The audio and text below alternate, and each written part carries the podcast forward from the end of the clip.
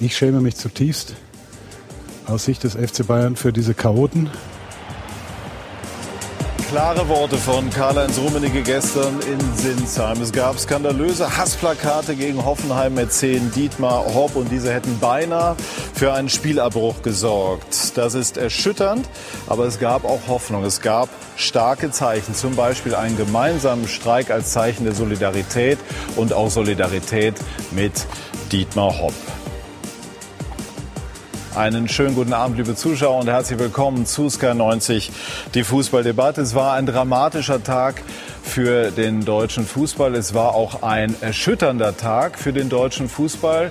Aber es war auch ein Tag und auch ein ganzes Wochenende, das eine Zäsur darstellen könnte. Denn es gab diese widerwärtigen Plakate gegen Dietmar Hopp, aber es gab eben auch ein entschlossenes, ein geradezu historisches Signal gegen diese Anfeindung. Und ich glaube, es ist eben höchste Zeit, sich gegen Diskriminierung, gegen Homophobie zu stellen und Haltung zu zeigen gegen Rassismus. Und ähm, wir wollen uns in dieser Runde damit beschäftigen. Wie kommt es dazu? Was steckt dahinter? Welche Konsequenzen muss man ziehen? Und das wollen wir besprechen in dieser Runde, die ich Ihnen jetzt vorstellen darf. Max Eberl ist der Manager von Borussia Mönchengladbach, hat in der vergangenen Woche ähnliche Dinge wie äh, an diesem Wochenende die Bayern unter anderem erlebt und hat gesagt, beim nächsten Mal gehen wir vom Platz. Sylvie Walker ist unsere Kollegin von Sky Sport News HD, hat eine Affinität zu den Bayern, aber auch zu RB Leipzig und hat auch schon einschlägige Erfahrungen gemacht. Herzlich willkommen, Sylvie. Julian Wolf äh, ist seit 2003 bei der Welt, ist äh, Spezialist nicht nur, aber auch für die Bayern, auch für die deutsche Fußballnationalmannschaft. Und Thorsten Frings ist WM-Zweiter, WM-Dritter, Deutscher Meister mit den Bayern und Pokalsieger mit Werder Bremen. Und natürlich wollten wir auch über Werder sprechen aber das Spiel ähm, ist verschoben worden gegen Eintracht Frankfurt und deshalb melden wir uns jetzt auch heute Abend zu dieser etwas ungewohnt frühen Stunde.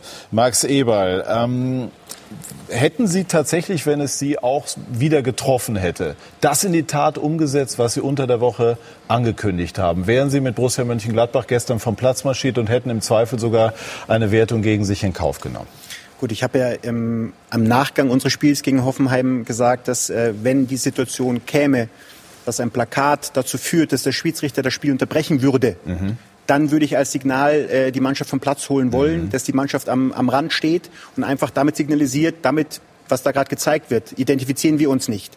Ähm, was danach passiert wäre, ob das Plakat eingerollt wäre und wir auf den Platz gegangen sind oder wären, das kann ich abschließend nicht sagen. Es kann ja auch eine Situation erst entschieden werden. Aber wir hätten als Mannschaft erstmal ein Zeichen gesetzt, wo wir gesagt haben, wir gehen erstmal an die Seite und zeigen, das ist nicht Borussia Mönchengladbach, so wie wir uns das vorstellen. Sehe wie der DFB-Präsident Fritz Keller hat gestern im Sportstudio gesagt, es sei damit ein neuer Tiefpunkt erreicht worden. Glaubst du auch, dass es eine neue Dimension äh, gewesen ist, die wir an diesem gesamten Wochenende erlebt haben? Also ich glaube schon, dass dieser 24. Spieltag sehr prägend wird und es ist einfach traurig, dieses Bild, was wir abgeben, spiegelt ja auch die Gesellschaft wieder mit so viel Hass und so viel Neid und auch Selbstdarstellung. Viel wird auch nachgeahmt und ich glaube einfach, äh, dass jetzt wirklich gehandelt werden muss und es betrifft ja jetzt nicht nur diese Zeit. Wir erinnern uns 2017 diese Plakate auch gegen Ralf Rangnick zum Beispiel und äh, im Gästeblock zum Beispiel wurden Frauen und Kinder gejagt, attackiert dann ein Timo Werner muss, glaube ich, bei jedem Auswärtsspiel sich das bestimmte Wort immer wieder gefallen lassen. Und wir reden darüber, das ist auch richtig, weil Kommunikation, das hatten wir heute auch den ganzen Tag mhm. über bei den News, ist wichtig, aber du musst irgendwann handeln. Und da ist die Frage, der nächste Spieltag steht an, dass heute schon wieder was passiert ist gegen Union. Äh, also, bei Union, ja, ja. ja, bei Union. Es ist halt wirklich, es muss gehandelt werden und da ist die Frage halt, wie. Und ich weiß nicht, heutzutage, du hast so viele technische Möglichkeiten auch. Ich weiß nicht, wie am Flughafen, dass du jemanden scannst oder auch Möglichkeiten im Stadion. Das, Silvi, das wollen wir versuchen, so im Laufe der, der, dieser Sendung dann auch ähm, durchzusprechen. Zunächst mal so eine erste Einschätzung äh, dessen, was wir gestern erlebt haben. Thorsten Frings war lange Spieler. Ähm, die Spieler haben gestern mehr oder minder spontan dann entschieden zu sagen, nein, wir, wir streiken, wir werden uns die letzten 13 Minuten als Zeichen der Solidarität im Grunde genommen nur noch den Ball zuspielen, ein bisschen jonglieren. Wie fanden Sie das? Ich fand, das, das war ein super Zeichen. Ne? Allerdings muss man natürlich auch sagen, das Spiel war entschieden. Ne? 6-0 für Bayern. Ich weiß nicht, ob man sich das erlauben kann, wenn es jetzt wirklich um sehr viel geht. Wenn man weiß, okay, wir haben noch 20 Minuten, es steht vielleicht 0-0. Es geht um die Meisterschaft, um, um Euroleague-Plätze und ob man sich dann dazu bereit erklärt, den Ball dann wirklich 20 Minuten hin und her zu spielen und vielleicht auf das große Saisonziel vielleicht zu verzichten. Glauben Sie wirklich, dass das eine Rolle gespielt hätte? Das würde das Ganze ja schon in gewisser Form relativieren.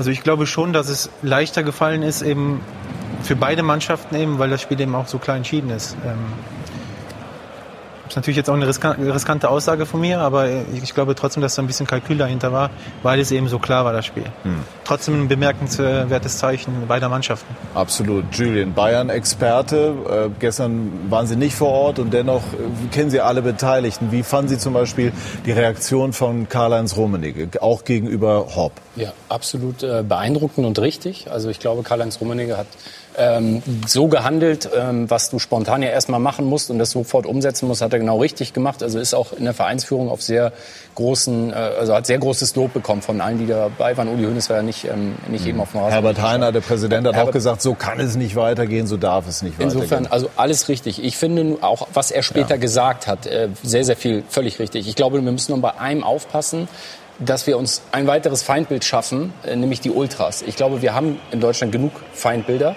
und man muss es schon differenzierter betrachten und darf die Ultras jetzt nicht zum ultimativen Feindbild machen. Ich glaube, das wäre der falsche Weg.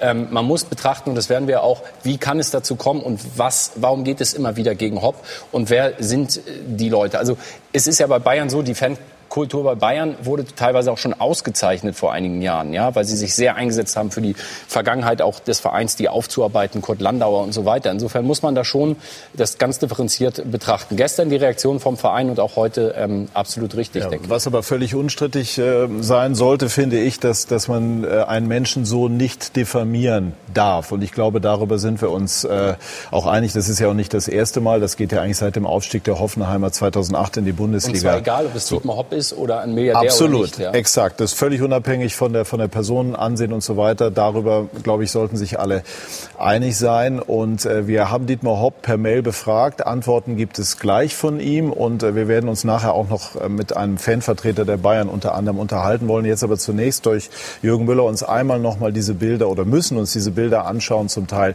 die es gestern in Sinsheim gegeben hat. Sinsheim gestern, kurz vor fünf. In der Bayernkurve werden Transparente hochgehalten mit Beleidigungen gegenüber DFB und Dietmar Hopp.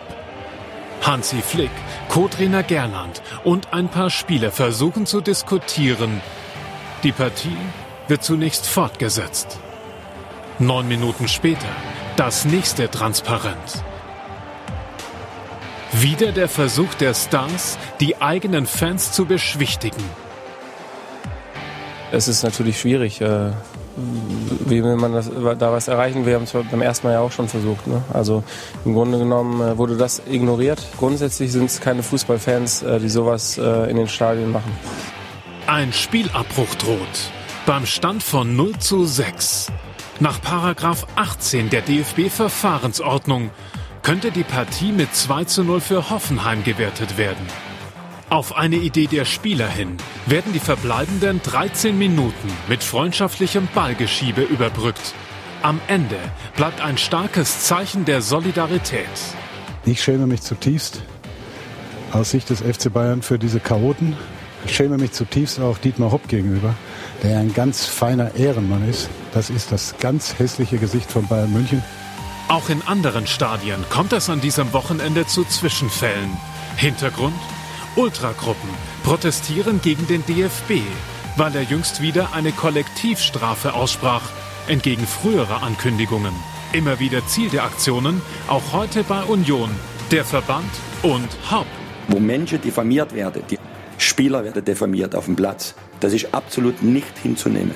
Und wenn es nicht anders geht, dann müssen wir vom Platz runterlaufen. Die Bundesliga am Wochenende. Neben solidarischen Zeichen braucht es kluge Lösungsansätze. Max Eberl, mit Ihrer Erfahrung als Bundesliga-Manager, was wäre passiert, wenn es tatsächlich gestern zum Abbruch gekommen wäre, mutmaßlich passiert? Bayern hätte die Punkte nicht bekommen, sondern Hoffenheim. Als weil- Auslöser weil sozusagen. sie der Auslöser der ganzen Geschichte gewesen sind. Aber das, was, was Christian Streich auch gesagt hat, das ist das, war ja auch die Frage in der Anmoderation, ähm, was wir machen würden. Ich finde, dass wir in der Bundesliga dann so eine Solidarität haben sollten, alle, dass dann eben nicht darum geht, eine Mannschaft bleibt, eine Mannschaft geht, sondern es sollten dann, und das weiß ich, dass in der Bundesliga das da ist, weil kein Manager, kein Trainer, kein Spieler will sowas haben und dass wir dann einfach vom Platz gehen würden und einfach das Spiel noch nicht weiterspielen würden. Einfach als Zeichen ohne aber aufzugeben. Also das ist immer so ein schmaler Grad. Wir möchten uns auch nicht von Ihnen diktieren lassen, was mit uns passiert. Also deswegen die letzte Aussage, kluge Entscheidungen fällen, das ist jetzt, das ist jetzt gefragt und das ist nicht so einfach. Wir werden gleich auch darüber sprechen, wie Sie mit Ihren Fans im Dialog sind. Aber einmal noch, bevor wir uns die Aussagen von Dietmar Hopp anhören, konnten Sie sich gut hineinversetzen in das, was Karl-Heinz Rummenigge gestern passiert ist? Sie haben ja eine Woche vorher im Grunde genommen genau dasselbe erleben müssen. Sehr gut und ähm, da ist dann auch nicht jedes Wort, ähm, was dann im Nachgang von Menschen dann äh, analysiert wird, auch richtig, also richtig von der Wortwahl vielleicht. Aber man ist so emotional, man ist so getroffen, weil man ja für seinen Verein arbeitet, für seinen Verein alles gibt und man möchte, dass sein Verein erfolgreich ist, aber auch für Werte steht, eine Haltung hat. Und dann muss ich sagen, das war für mich an diesem Samstag schon ein sehr, sehr schwerer Schlag ins Gesicht und deswegen kann ich echt nachvollziehen, was Kalle gestern äh, durchlebt hat. Ähm, und ich finde aber auch, dass, dass der Kalle es äh, bravourös gemacht hat. Ja, jetzt haben wir noch mal die Bilder von Ihnen in der vergangenen Woche. Ja, wie, wie entscheidet man das in so einem Moment? Also ist das eine Sekundenentscheidung oder haben Sie für sich schon hinten abgespeichert, wenn mal so eine Situation eintritt, gehe ich da hin und, und äh, werfe mich sozusagen verbal den Fans entgegen? Das kannst du nicht vorbereiten. Aber das ist genau, also ich glaube, das haben wir alle im Gefühl, was richtig ist und was falsch. Und in so einer Situation das Plakat sehend mit dem Spruch davor, war klar, dass ich aufstehe und dahin gehe, einfach zu zeigen, das wollen wir nicht. Das wollen wir nicht in unserem, in unserem Stadion sehen. Natürlich in den ganzen Gesprächen hat man das nachher versucht zu erklären. Da gehen wir gleich noch drauf ein. Aber diese Reaktion ist spontan von innen heraus, einfach sich dagegen zu, stellen, äh, zu stellen, gegen die Diffamierung einer Person. Ja.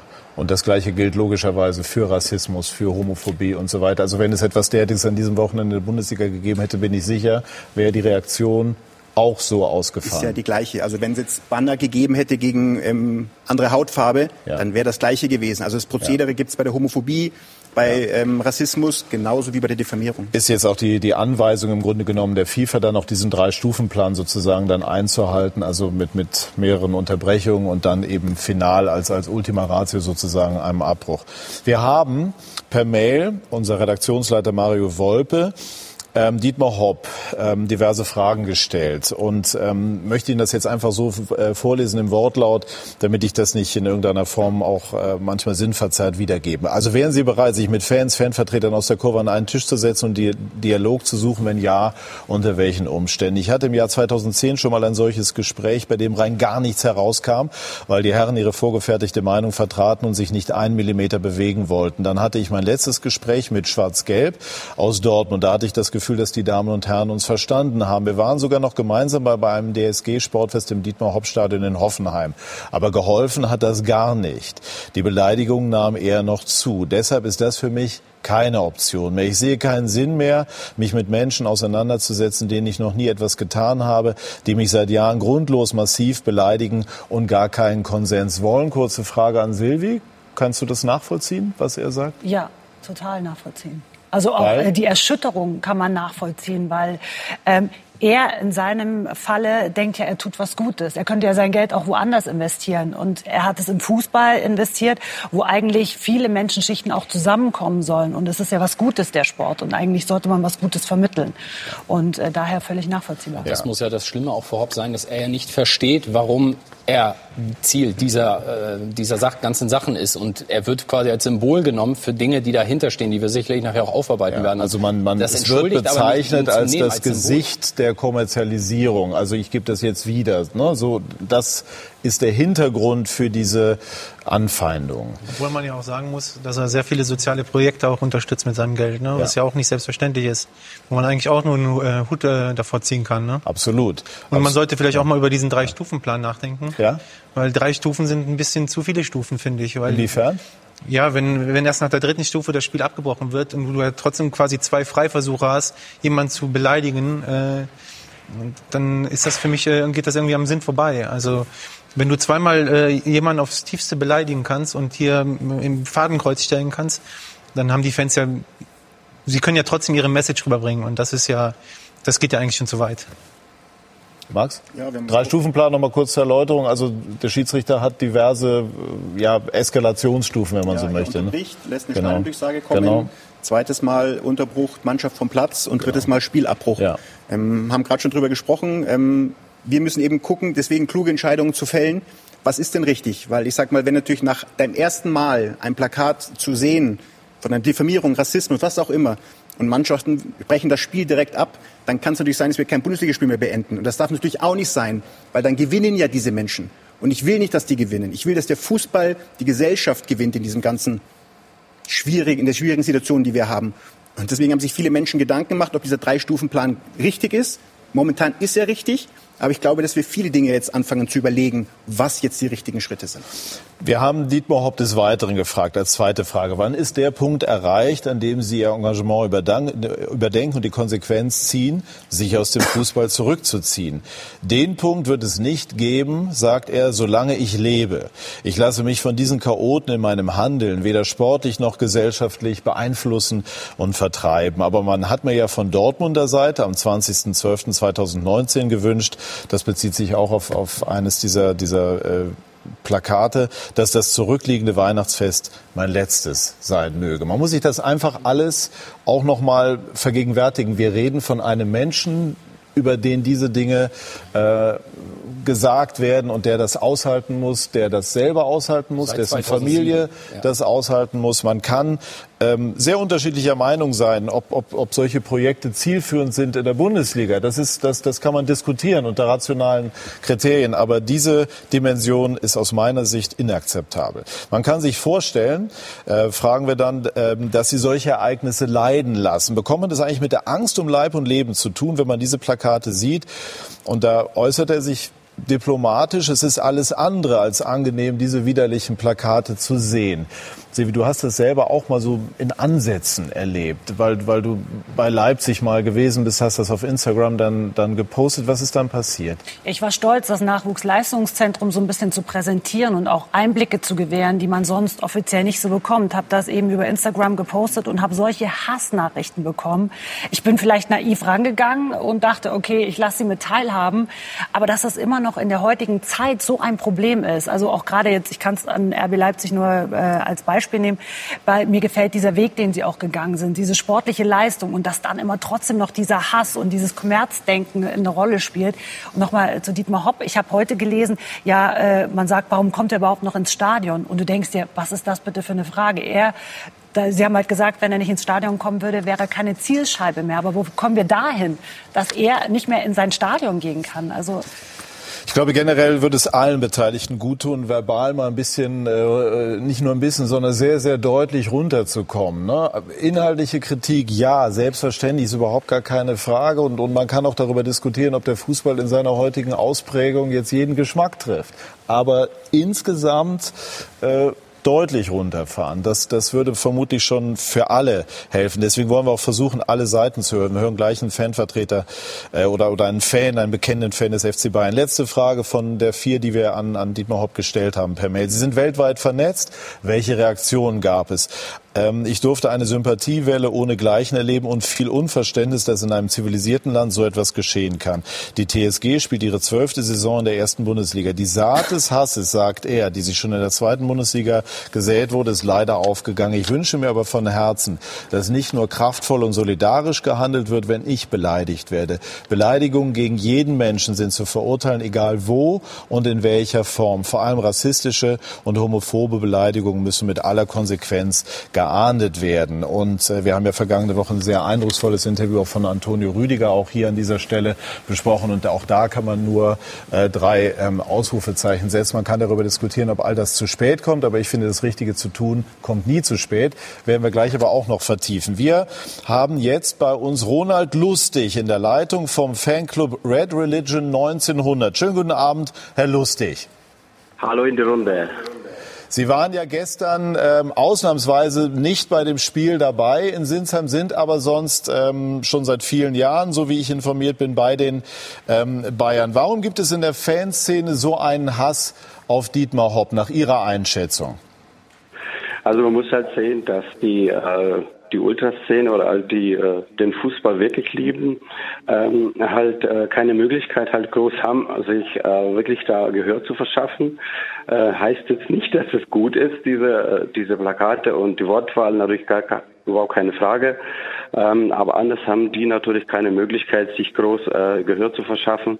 Gerade wenn es jetzt geht um den DFB, der jetzt zum wiederholten Mal wieder sein Versprechen gebrochen hat, ähm, was halt diese Kollektivstrafen angeht. Und äh, ja, das ist natürlich dann nicht so gut gelaufen, aber halt ja manchmal nicht anders möglich. Sie sagen, die Fans, die den Fußball wirklich lieben, warum sprechen Sie eigentlich anderen Fußballfreunden sozusagen äh, die Fußballliebe ab, nur weil die das anders äh, leben? Nein, nein, das ist halt so, die tun das halt schon, die gehen überall hin und äh, tun den Fußball überall äh, und den, Verein unterstützen, egal wo. Und natürlich ein ganz anderes Herzblut auch dabei. Und dementsprechend möchten sie das auch Gehör haben und sich da ja, ihre Meinung auch dazu bilden. Richtet sich das denn gegen Dietmar Hopp persönlich oder ist das im äh, übersetzten genau. Sinne, äh, steckt noch mehr dahinter aus Ihrer Sicht? Genau, das geht nicht direkt an die Person Dietmar Hopp auch, sondern es geht halt, wie gesagt, gegen den DFB, wegen diesen äh, Versprechen, die sie gebrochen haben und halt, äh, weil halt äh, es geht um die Tradition auch. Die meisten Fans sind dann halt äh, traditionsbewusst und haben halt Angst, diesen Fußball, den sie geliebt haben und auch immer äh, gelebt haben, äh, dass der irgendwann mal verloren geht durch dieses äh, massive, also diesen massiven Geldeinfluss. Und mal, äh, haben wenn ich dazwischen gehen darf, ja? darf ich, wenn ich dazwischen gehen darf. Also Sie sagen, das richtet sich nicht direkt gegen Hopp, aber Herr Hopp ist mehrfach in einem Fadenkreuz als Person abgebildet. Das ist im Grunde eine indirekte Morddrohung. Haben Sie sich mal überlegt, was das mit diesem Menschen macht und was für ein Klima das auch schafft und was das auch irgendwann in Taten möglich machen könnte, weil das eben ein entsprechendes Klima produziert? War keine Frage. Das, dieses äh, Fadenkreuz ist, ist sicher nicht richtig und ich bin mir ganz sicher, dass diese Szene und auch diese Leute den Herrn Hopp überhaupt nicht angreifen würden, persönlich als solches, wenn man jetzt sondern auf der Straße begegnet wurden. Es ging halt um dieses ganze System, was als Hoffenheimsham aufgebaut wurde, aus einem Dorfclub, wo halt keine aktive Fanszene halt war und dann mit den äh, hunderten Millionen halt aufgepusht wurde. Und das natürlich der normalen Fanszene, also der Ultra-Fanszene natürlich im, Dorn im Auge ist. Kann man auch verstehen.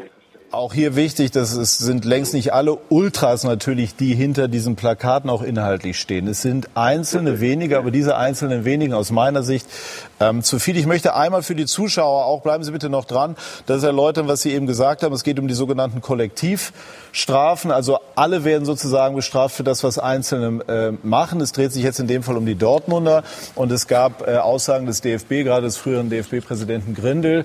Ähm, man wolle das tunlichst ähm, äh, vermeiden. Hier muss man allerdings sagen, es handelt sich um eine sozusagen Bewährungsstrafe, die aktiviert wurde, weil die Dortmunder ähm, Fans in dem Fall ähm, äh, auch wieder Beleidigungen ausgestoßen haben. Das nur zur Erläuterung. Max, wie schätzen Sie das ein?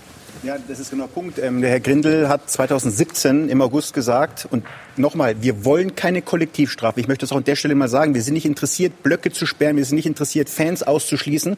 Ähm, wir würden gern die Richtigen, die eben das Vergehen tätigen, finden, vermummen sich oftmals, verstecken sich, also für uns sehr, sehr schwer. Und man hat eben gesagt, dass wir die Kollektivstrafen bis auf weiteres aussetzen als Strafmaß. Und wenn du dann eben als Fanlandschaft weißt, dass du auf Bewährung bist, wenn wir alle wissen, wir machen was auf Bewährung, dann muss ich vorsichtig sein. Und wenn dann eben dieser Fanblock, der auf Bewährung war, es wieder tätigt und dieses Plakat zeigt, was wir jetzt leider dieses Wochenende zu häufig gesehen haben, dann ist die Risiko, das Risiko groß, dass eben dann doch mal eine härtere Strafe kommen muss, wenn man eben diese Menschen, diese einzelnen Menschen nicht finden kann. Und dann muss ich sagen, dann ist man ein Stück weit eben auch selber schuld, dass diese Strafe, weil irgendwo musst du reagieren. Du kannst ja nicht auf der Nase rumtanzen lassen. Es gibt diese Strafe, die ist ausgesetzt. Ich habe eine Bewährung, ich tue es trotzdem wieder dann gibt es leider eine Folge. Das ist sehr, sehr ärgerlich. Das will keiner, das sage ich bewusst nochmal. Kollektivstrafe ist nicht das, was wir, uns, was wir uns vorstellen. Aber in dem Fall musst du handeln, sonst bist du ein zahnloser Tiger. Wenn es gestern, Herr Lustig, einen Spielabbruch gegeben hätte, dann wäre voraussichtlich das Spiel gegen die Bayern gewertet werden. Müsste Sie das nicht als Fan stören, dass Sie dann sozusagen gegen Ihr eigenes Team sich verhalten? Ja, das ist absolut, das dürfte natürlich nicht sein, dass ein Spiel abgebrochen wird oder so.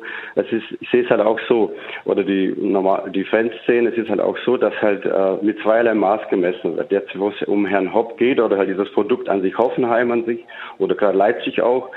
Ähm, und äh, da halt jetzt ein großer Aufschrei gibt und wo es halt mit Timo, Timo Werner, wo es die gleichen Rufe gab und Plakate, sag jetzt mal, und äh, wenn es um die Dortmunder geht, in jedem Stadion, gerade auch in Hoffenheim, sehr oft, dass sag verunglimpft werden kann mit den gleichen, mit den gleichen Bezeichnungen. Und wo fängt man an? Tut man jedes Spiel dann abbrechen? Ja, ich glaube, wichtig ist vor allem, dass man irgendwann erkennt, dass das so nicht weitergeht. Also, dass da einfach eine Stufe erreicht ist, die, die so nicht. Ich glaube, es würde ehrlich gesagt helfen, jedem einzelnen Fan, der ein solches Plakat hochhält, wenn er sich vorstellt, er wäre derjenige auf dem Fadenkreuz. Leuchtet Ihnen dieser Gedanke ein? Absolut, da, absolut. Darum geht's auch nicht. Das ist, würde ich auch nicht gut sehen, das Plakat. Absolut nicht. Ja. Gut. Herr Lustig, dann halt diese zweierlei Maß. Für, und gerade auch, für, auch mit Herrn Höhnes vor ein paar Jahren oder auch vor 20 Jahren, wo er durch die ganzen Stadien gejagt wurde, wenn jeden, sag mal, äh, gerade in Bremen auch äh, übelst beschimpft, beleidigt wurde, ist auch eine einzelne Person. Und ja, das ist auch, das ist aus meiner Sicht das zweierlei Maß. Ja, Sie, das eine macht ja das andere nicht besser. Aber man, ich habe eben gesagt, es ist nie zu spät, das Richtige zu tun. Dass es jetzt heute eine höhere Sensibilität dafür gibt, ähm, hat dann eben zur Folge, dass man heute auf Dinge reagiert, auf die man vielleicht früher hätte reagieren können. Wir können das, was früher geschehen ist, nicht mehr heilen, aber wir können versuchen, das jetzt zu tun, was wir für vernünftig erachten. Ich sage vielen Dank für Ihre Einschätzung. Okay, danke. Tschüss. Tschüss, danke. Thorsten Frings, wie, wie kommt das bei Ihnen, bei Ihnen an? Schon schwierig so, ne? Also, also ich muss generell dazu sagen, wer den Fußball liebt, der macht sowas nicht. Ne? Und ähm, ich bin auch als Spieler und der Max sicherlich auch als Spieler früher äh, beschimpft worden bis zum geht nicht mehr. Was ja auch okay ist. Also das ist, das gehört ja auch ein Stück weit dazu zum Fußball, dass man wir Bremer, äh, wir hassen halt die, die Hamburger, den HSV oder die Bayern. Die Bayern hassen halt, äh, keine Ahnung, 1860 München. Und so ist das halt in der ganzen Bundesliga. Und das gehört auch ein Stück weit dazu. Aber wenn es dann persönlich wird, da, darf ich noch einmal, ja. könnte da nicht auch die Wortwahl sein, man, man ist, befindet sich in einer scharfen Rivalität? Das klingt vielleicht genau, schon anders ist, als, als richtig, äh, oder ja. klingt anders als als Das ist absolut, aber sobald es dann persönlich wird und quasi so eine versteckte Morddrohung halt kommt, dann überspannt man halt den Bogen ein bisschen und das mhm. geht äh, geht zu weit und ähm, als ich das gestern gesehen habe und ich ihn Dietmar Haupt angesehen habe, also wie er da stand und Tränen in den Augen hatte, da ich wäre am liebsten nach Hoffenheim ge ge gefahren und hätte ihn in den Arm genommen, weil mir der wirklich so leid ja. tat, weil das ähm, weil er eben auch so viele gute Sachen macht, ne? Also er unterstützt so viele soziale Projekte und ich, das wird alles nicht gesehen und das macht mich ein bisschen äh, traurig. Und man muss es noch mal sagen, auch wenn Dietmar Hopp kein Cent ausgeben würde für soziale Projekte, wäre das genauso verwerflich. Und er, eben Herr Lustig hat es, so schien es mir, jetzt wollte das so ein bisschen trennen, Hopp als Symbol im Fadenkreuz ist so weitestgehend okay, weil er ist ja persönlich nicht gemeint. Das kann man niemals trennen. Niemals. Es wird auch niemals zu trennen sein. Und weil er auch Uli Hoeneß noch anführte. Also Uli Hoeneß ist abgetreten als Präsident vor drei Monaten mit einer, ich will es, so habe ich es für mich gewertet, mit einem gesellschaftlichen Auftrag, den er dem Verein gegeben hat. Der hat gesagt, der FC Bayern ist ein Tanker auf dem Meer, der politisch gemeint, so habe ich es empfunden, nicht nach links und schon gar nicht erst nach rechts schauen darf und sozial engagiert sein muss. Und wenn Uli Hoeneß das jetzt hört, wie seine eigenen Fans argumentieren, ich glaube, das ist genau das Gegenteil von dem, was er erreichen wollte. Man kann manche inhaltlich, manche Punkte, die er lustig angeführt hat, kann man kann man es ist für Herrn Lustig auch nicht so leicht, sich hier telefonisch ist zuschalten zu lassen, Respekt, ohne Fernseher erfahren zu sein. Das, möchte ich bei, an dieser Stelle auch Gerade in der Fanszene sehr, sehr verbreitet, dass man sich Medien gar nicht stellt, ja. weil Medien nicht fair seien. Also absoluter Respekt. Aber wie gesagt, man kann das nicht trennen. Man kann nicht sagen, ich wollte Dietmar Hopp nicht äh, mit dem Tode bedrohen. Ich stelle ihn einfach nur ins Fadenkreuz, weil ich inhaltlich mit ein paar Sachen, weil mit dem Dorfclub, der die Milliarden bekommen hat, nicht einverstanden bin. Das wird nie zu trennen sein. Und das müssen die Fans auch verstehen. Aber wir sagen ja, wir sind gegen Ausgrenzungen. Und Herr Hopp hat mit Hoffenheim oder RB mit Leipzig, man kann über dieses Produkt immer reden und diskutieren. Ich glaube, das steht auch jedem zu. Aber es darf, es, Sie haben keine geringen Regeln verstoßen. Sie sind da, Sie sind Mitglied der Bundesliga. Sie haben es auf einem anderen Weg gemacht als vielleicht diese ominösen Traditionsvereine. Natürlich äh, ist das so, aber das dann so voranzustellen, aber das ist das, ich, den ganzen Tag denke ich ja darüber nach und wir alle denken darüber nach, weil wir den Fußball anders haben wollen. Es sind so viele Dinge, die gerade natürlich in einen Topf geworfen werden. Also, was wir gesagt haben, Spieltagszersplitterung, VAR wird gegeben. Jetzt diese Aktion mit dem, mit dem Hauptkollektivstrafen. Wir müssen mal anfangen, hoffentlich auch, und wenn diese Herren die dann eben sich auch Fans äh, ähm, schimpfen, die wahren Fans des Fußballs, das sind wir auch. Also warum sind wir es denn nicht? Nur weil andere sagen, wir sind es nicht. Wir müssen schaffen, dann in Dialog auch einzusteigen. Natürlich müssen wir Strafen finden. Die, die es waren, müssen wir finden. Und die Mittäter. Aber wir müssen aber auch trotzdem Dialog bleiben, weil ohne Dialog wird es nicht funktionieren. Und wie dieser Dialog aussieht, darüber wollen wir unter anderem gleich sprechen. Denn gleich wollen wir genau hören, wie das mit Ihnen war, als Sie sich mit ähm, Ultras von Borussia Mönchengladbach und mit Anhängern von Borussia Mönchengladbach zu diesem Thema ausgetauscht haben. Was können wir tun, ähm, damit diese Dinge aufhören? Gleich mehr dazu bei Sky 90, die Fußballdebatte.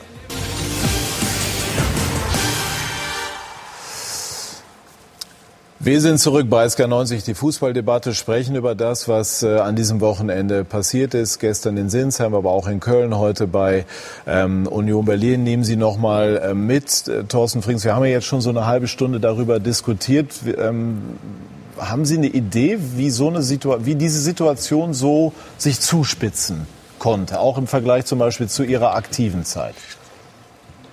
Nee, also muss ich ganz ehrlich sagen, ich habe jetzt auch da äh, kein Patentrezept. Ne? Also ich glaube, das Beste ist das, was der Max eben gesagt hat, dass man sich da wirklich zusammensetzt und äh, aber jetzt nicht nur auch die Vereine und und die die Fans, sondern wirklich auch äh, bis ganz nach oben hin und dass man da wirklich versucht, eine vernünftige Lösung zu finden, ähm, um eben da auch eine gemeinsame Sache zu finden, weil äh, im Moment sieht es so aus, dass wir uns, glaube ich, weltweit blamieren, gerade was im deutschen Fußball abgeht, mhm. weil äh, das wirft einen ganz dunklen Schatten gerade auf die Bundesliga, auf den deutschen Fußball.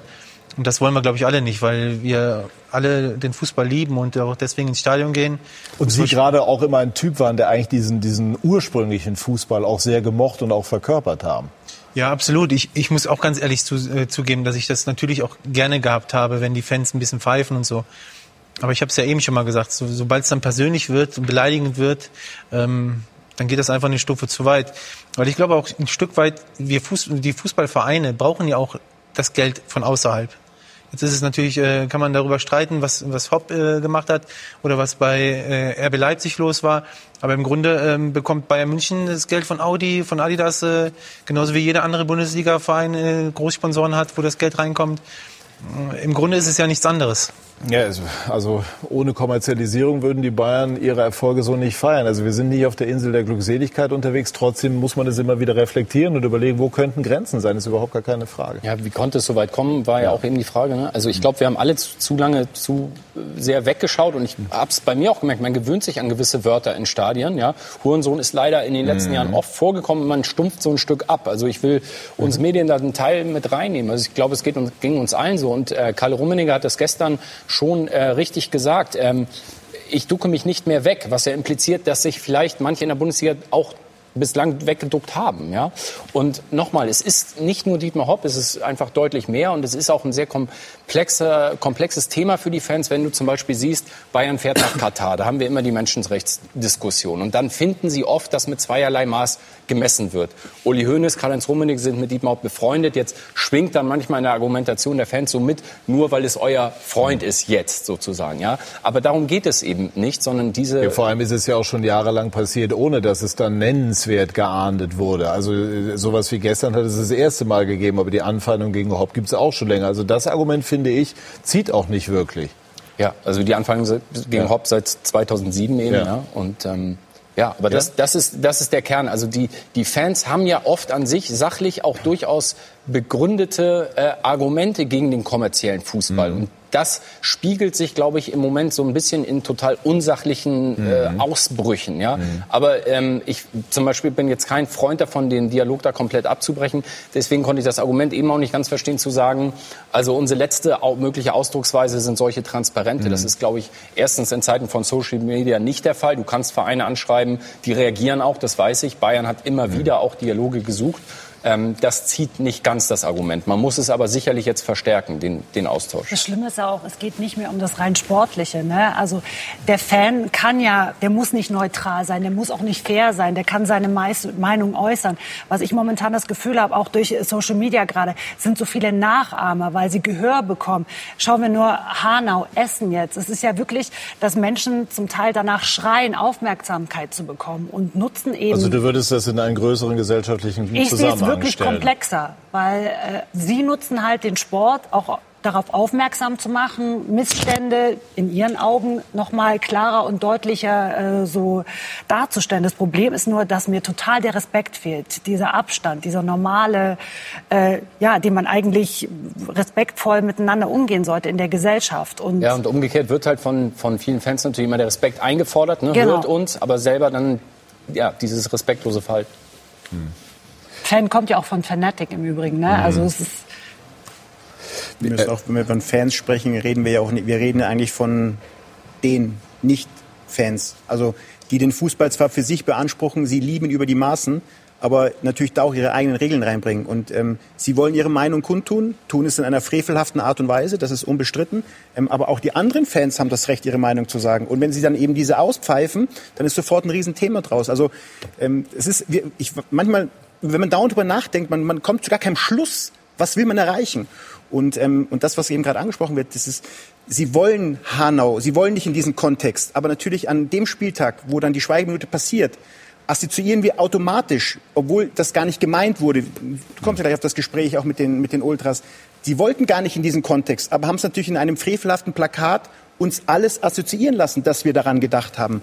Und damit ist eigentlich dieser, dieser Protest völlig in die falsche Richtung gegangen und völlig deplatziert gewesen. Ja, und ganz viele, das ist eben aber auch dann eben Teil des Geschehens im Stadion, haben dann Nazis rausgerufen. Also auch Momente, in denen man auch irgendwie Gänsehaut äh, bekam. Kann mich auch noch erinnern, Anfang der 90er Jahre, als es die fürchterlichen Brandanschläge in Solingen unter anderem gab. Auch bei einer äh, Geschweigeminute war ich als junger Reporter damals noch im Olympiastadion. Kam das auch. Das hat mich damals im positiven Sinne sehr beeindruckt, weil das dann auch ein Zeichen der, der Solidarität. Weil Nazis raus war, war ja dann ja. in dem Fall in der dritten Liga. Ja, genau, das, das war, äh, genau, das war, ja, ja, ja, genau.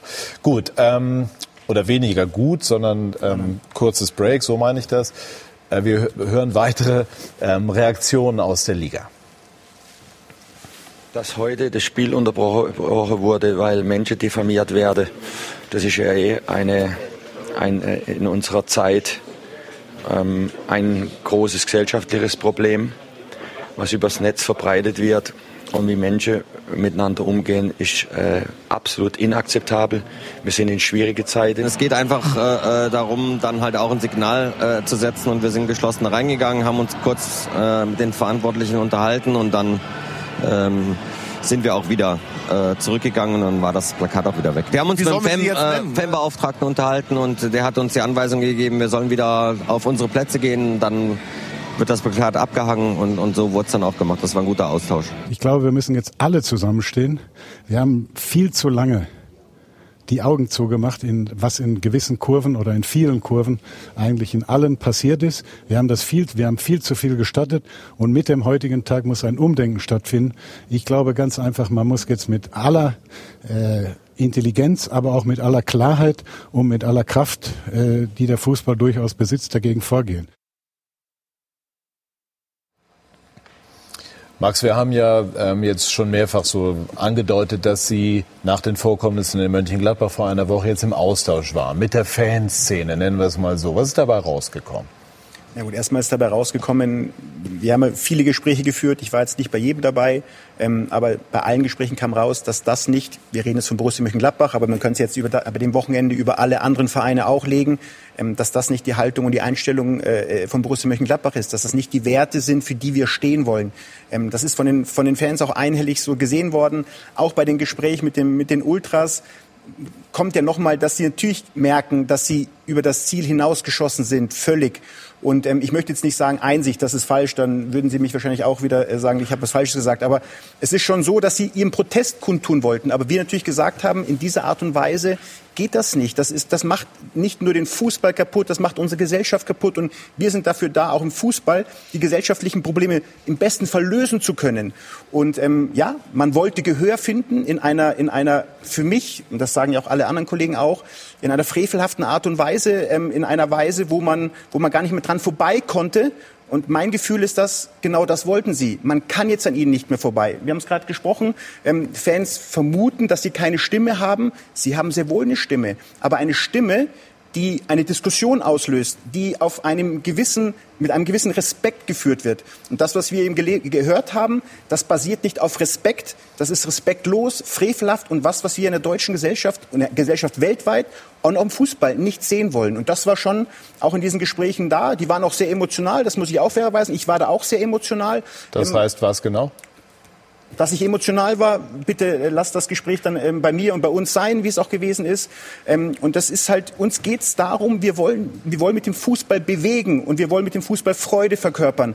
Und wir wollen nicht hier in, in eine Ecke gedrängt werden, die uns allen Probleme bereitet. Aber warum, es klingt immer wieder durch, dass dann die Fans oder die, mit denen Sie auch, die Fanvertreter, mit denen Sie gesprochen haben, irgendwie sich missverstanden fühlen. Und, und, und, und Sie haben eben auch gesagt, dann habe ich das nicht, so ausgedrückt und dann ist es... Nicht warum, ja, oder, aber irgendwie hat man immer so das Gefühl, die Gespräche Gesprächsebene ist irgendwie ein bisschen schief. Das gibt, Grundvertrauen ist nicht nein, so da. Doch, es gibt aber zwei Standpunkte. Sie haben Ihren Standpunkt, dass Sie sagen, Kollektivstrafen wollen wir nicht. Und wir sagen, wir wollen auch keine Kollektivstrafen. Aber wenn natürlich dann solche Dinge passieren, wie sie passieren, ja, irgendwann müssen wir auch reagieren. Und das sind zwei Standpunkte, die Sie momentan unfassbar schwer zusammenzuführen sind. Da geht es dann weiter. Kommerzialisierung, deswegen, was ich gerade gesagt habe. Kurz zu den Kollektivstrafen. Wenn man das jetzt vermeiden wollte, müsste man zum Beispiel möglicherweise personalisierte Tickets einführen? Es ist ja dann irgendwann beißt sie die Katze in den Schwanz. Das heißt, äh, personalisierte Tickets heißt keine Stehplätze mehr. Ja. ja. das will man auch nicht. Naja, wir müssen schon irgendwie gemeinschaftlich die Sache angehen. Und da haben wir, da haben wir, momentan sieht es mir sehr, sehr schwierig aus. Aber trotzdem müssen wir diese Thematik angehen. Und ich will sie auch angehen mit allen Beteiligten, um das in, in, ein, gutes, in ein gutes Fahrwasser zu bringen. Es ist halt eigentlich so schade, weil du bei Bayern zum Beispiel siehst, es gab mal eine Ausstellung, die wurde eröffnet von Karl-Heinz Rummenigge von Fans, die extrem für, beigetragen haben zu der Ausstellung. Da wurde Hand in Hand gearbeitet. Und das, da siehst du, wie produktiv eigentlich so ein Verein mit Fans arbeiten kann. Und jetzt im Moment fühlen sich zumindest die Bayern-Fans, glaube ich, tatsächlich auch missverstanden oder unverstanden, weil in der öffentlichen Diskussion eben das Thema Rassismus, auch in den Statements, die jetzt gestern und heute kam, mhm. und die Gas Sachen von gestern quasi zusammengepackt werden. Und gerade die Bayern-Fanszene ist, ist, ist, sehr, sehr links. Also das ist das Letzte, was sie wollen. Ja? Und ihnen fehlt da oft so die, die, die Verhältnismäßigkeit und ähm, ja, die Gewichtung. Also dass gestern eben das so drastisch war und jetzt der große Aufschrei ist, das können viele Bayern-Fans eben nicht nachvollziehen, gerade wegen dieser rassistischen Vorfälle, die in der ver vergangenen Wochen waren. Das, wo der, Sie die, meinen, Überschrift da war der Aufschrei nicht so groß. Gegen ja? Diskriminierung, für Gewaltfreiheit und so weiter. Das ist dann schon die Klammer. Also äh, würde ich jetzt sagen. Das, das kann man als, äh, das ist mit Sicherheit die Klammer. Klar, ich verstehe auch, wie das gemeint ist. Die, die Bayern-Fans eben teilweise nicht und möchten sich davon äh, ja, distanzieren, distanzieren. Mhm. und fühlen sich dann da eben mit, mit reingeholt mhm. zu, zu Unrecht. Und das ist das Problem. Und ich glaube wirklich, dass äh, dass, dieser Austausch, auch so schwer der sein mag, und da gibt es, glaube ich, auch Machtansprüche, die einfach, wo du nicht zusammenkommst, weil die Ultras, das war sicherlich auch ein Fehler in den vergangenen Jahren der Bundesliga, haben viel Macht bekommen und Macht gibst du nicht gern wieder ab. Ich glaube, das ist ein entscheidender Punkt. Rummenigge gesagt, man habe sich möglicherweise zu lange weggeduckt. Könnte da was dran sein? Weggeduckt nicht, aber ich glaube, man hat nicht reagiert. Man hätte schon viel früher bestimmte Sachen einführen müssen, wie jetzt, wenn wir beim personalisierten Ticket sind oder eben, ich weiß nicht, ich habe mir jetzt, ich habe mir Gedanken gemacht, was macht man am nächsten Spieltag? Okay, diesen Spieltag hat man wohl schon äh, Vorahnungen gehabt. Mhm. Okay, man weiß nicht fürs nächste Mal, aber wie geht man jetzt daran? Also man muss erstmal in diese Blöcke gehen, man muss die vielleicht konzentrierter beobachten bzw. durchsuchen schauen, äh, dass man da irgendeine Lösung auf die Schnelle findet. Also ich finde, Herr Rummenigge hatte in dem Fall recht, indem er sagt, okay, vielleicht nicht weggeduckt, weil dieses Problem steht ja die ganze Zeit schon im Raum, aber einfach Lösungen zu finden. Und dieser Drei-Stufen-Plan, Ich weiß es nicht. Also ist ja jetzt auch erst, glaube ich, ziemlich kurzfristig mhm. ins Leben gerufen worden. Aber wir haben da auch noch mal drüber gesprochen. Jetzt sind wir am 24. Spieltag. Was ist denn, wenn den Bayern zum Beispiel, wenn man es als Beispiel nimmt, am letzten Spieltag diese drei Punkte fehlen? Ja, dann möchte ich nicht im Schiedsrichter seine Haut stecken, zum Beispiel zu sagen, okay, ich. Äh aber das darf kein Argument sein. Also wenn wir so solidarisch sein wollen, dann darf uns das auch wenn ich das verstehe und ich bin auch verantwortlich für meinen Verein und natürlich riskiere ich auch vielleicht einen sportlichen Erfolg.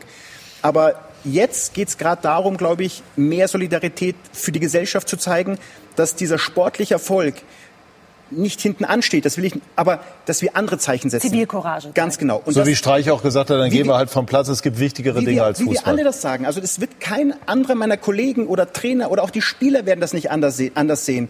Wir wollen das nicht. Wir sind groß geworden unterschiedliche Hautfarbe, unterschiedliche Religion. Wir hatten Schiedsrichter auch in den Jugendspielen. Wir mussten diesen Respekt lernen, wir mussten diesen Umgang lernen, sich trotzdem durchsetzen, auch ein Stück weit Schimpf und Schande zu ertragen.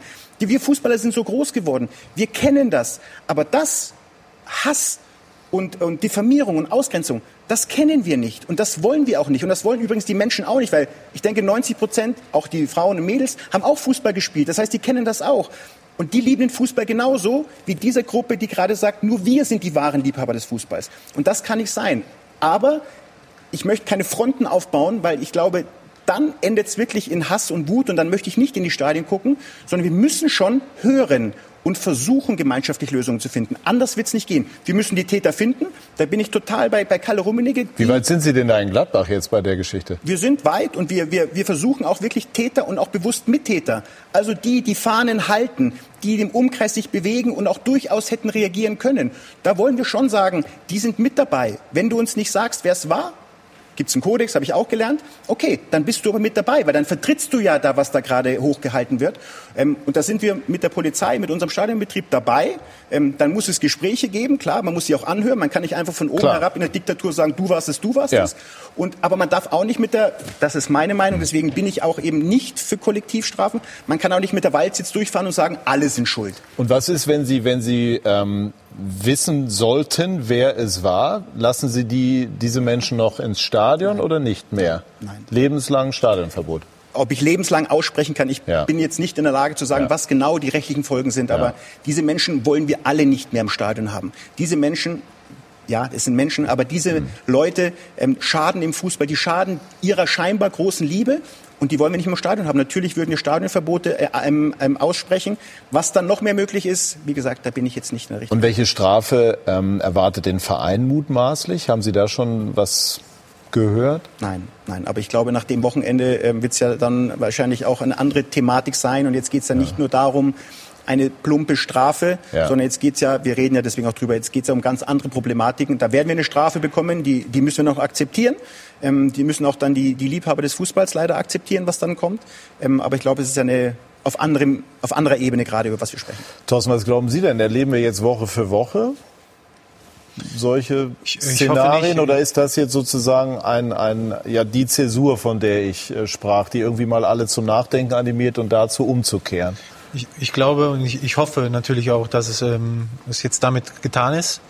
Ich glaube, das sah ein bisschen so nach einer Absprache aus, weil es eben auch in mhm. mehreren Stadien auch war, auch jetzt über mehrere Wochen. Und ich glaube, dass jetzt quasi der Punkt erreicht ist, ähm, das, was sie wollten, dass jeder darüber spricht. Mhm.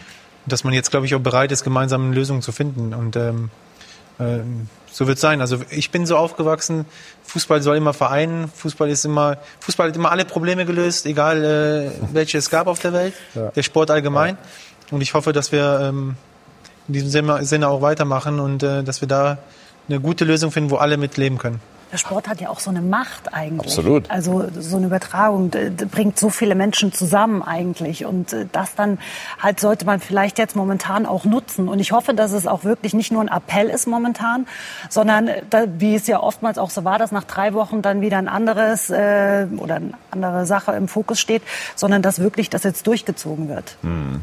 Haben Sie sich weggeduckt?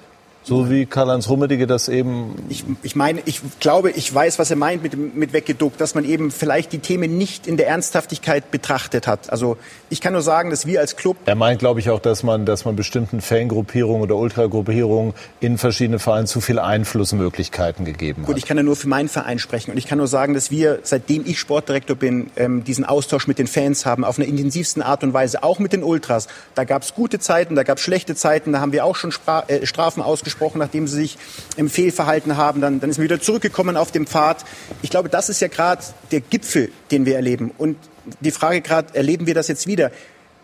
Ich wünsche mir und ich hoffe, dass diese Menschen, die jetzt ihren Protest kundgetan haben, in einer nochmal ja. widerlichen Art und Weise, das jetzt auch spüren, dass jetzt das Maß erreicht ist, wo man sagen kann, okay, und jetzt müssen wir aber um unseren Fußball, um unsere Gesellschaft Wege finden, das zu lösen. Denn wir bleiben auf der Seite, die bleiben auf der Seite, dann wird's das, wird das nicht funktionieren. Wir müssen jetzt ein Miteinander haben. Und das ist das, was dieser Fußball, dieser Sport, diese Kraft haben wir. Es muss aber auch die Kraft von der anderen Seite kommen. Und diese Täter müssen ein Stück weit eben auch jetzt mit uns zusammen versuchen, da einfach gute Entscheidungen zu fällen. Du wirst vielleicht auch fragen, gibt es Lösungen? Ich, ich kann keine Lösungen einfach so äh, sagen. Und das ist sehr, sehr schwierig.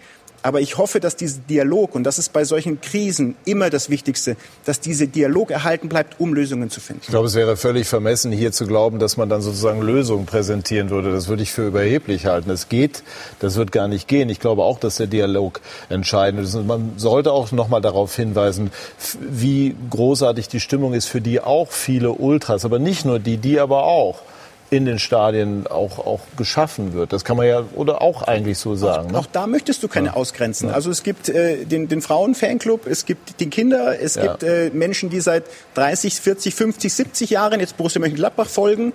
Es gibt auch die Ultras. Und deswegen sage ich ja, unsere Fanszene und die Fanszene aller ist bunt.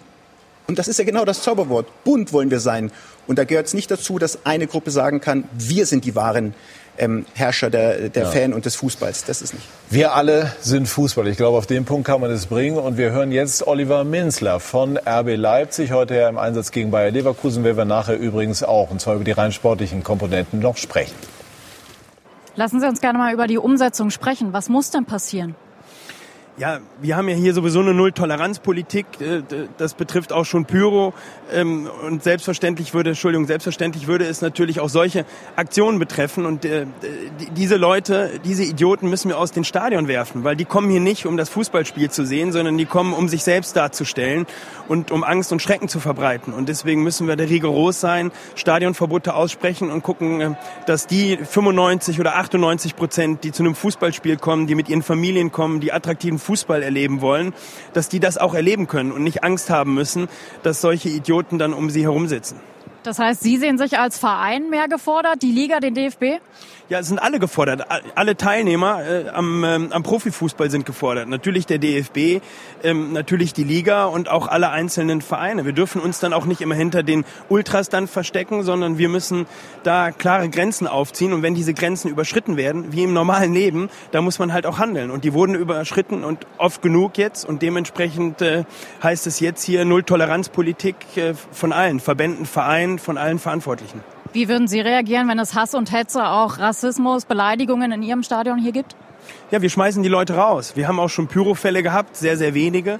Und äh, dann greifen wir dann halt durch. Wir haben gesagt, Pyro und Gewalt haben hier nichts verloren.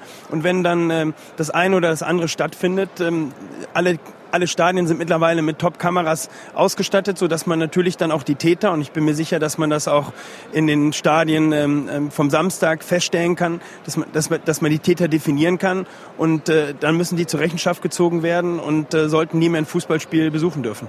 Das ist das, was nach dem Spiel passiert. Was passiert, wenn es während des Spiels tatsächlich zu solchen Fällen kommt? Was haben Sie mit der Mannschaft besprochen und dem Trainer? Ja, wir haben das insofern gar nicht besprochen, weil wir sicher waren, dass wir hier nicht sowas zu erwarten haben. Ähm, ich fand das sicherlich gut, wie gestern reagiert wurde. Ähm, sind natürlich auch keine einfachen Situationen, ähm, dass die Spiele unterbrochen werden. Das ist äh, sicherlich selbstverständlich. Ich finde auch nicht erst, dass es dann irgendwie nach einem Spielabbruch nach dem dritten Mal kommen sollte. Es sollte möglicherweise dann auch direkt zu einem Spielabbruch kommen, weil es kann nicht sein, dass ich äh, zweimal die Plakate hochhalten darf und dann beim dritten Mal erst das Spiel abgebrochen wird. Kann ich zweimal eine Straftat begehen, gehen und erst beim dritten Mal wird dann äh, jemand dafür auch bestraft. Also dementsprechend, äh, glaube ich, gibt es da schon noch ein bisschen, ein bisschen Arbeit, die DFL, DFB und wir Vereine gemeinsam ähm, in, in dieses Thema stecken müssen und dann mit einem klaren Aktionsplan rauskommen für Fälle, wenn sie denn dann wieder auftreten. Das ist ja das, äh, Thorsten, was Sie eben auch schon so angedeutet haben. Also das, was Oliver Minzlaff eben auch noch mal so ein bisschen kritisch in den Raum stellt. Ja, es ist ja genau, wenn du irgendeine Straftat machst, hast du auch nur einschussfrei. Danach ja. kommen, musst du in, im Bau, im schlimmsten Fall. Und da ist es ja nichts anderes. Da kannst du zweimal beleidigen und was, machen, was du willst. Und dann hältst du dich ein bisschen zurück. Deine Message hat sich trotzdem verbreitet. Und äh, von daher sollte man, glaube ich, darüber mal nachdenken, ähm, dass der richtige Weg ist, so einen Drei-Stufen-Plan zu haben. Was wird die Bundesliga jetzt tun? Was werden die Manager tun, die, die äh, sozusagen die Chefetagen? Äh, wird man sich noch enger zusammenschließen, noch enger austauschen? Ich glaube, jeder wird erstmal versuchen, die Täter oder Mittäter zu finden, die dafür verantwortlich sind, um dann eben auch Sanktionen ähm, machen zu können. Das ist erstmal das Vordergründige, was unsere Aufgabe ist, das, was gerade passiert ist, aufzuarbeiten. Das ist dann der zweite und der dritte Schritt, der ist elementar wichtig. Aber für mich geht es einfach jetzt darum, dass wir auch schaffen, Zeichen zu setzen, indem wir nämlich diese Täter finden, identifizieren und auch bestrafen können. Und darüber hinaus?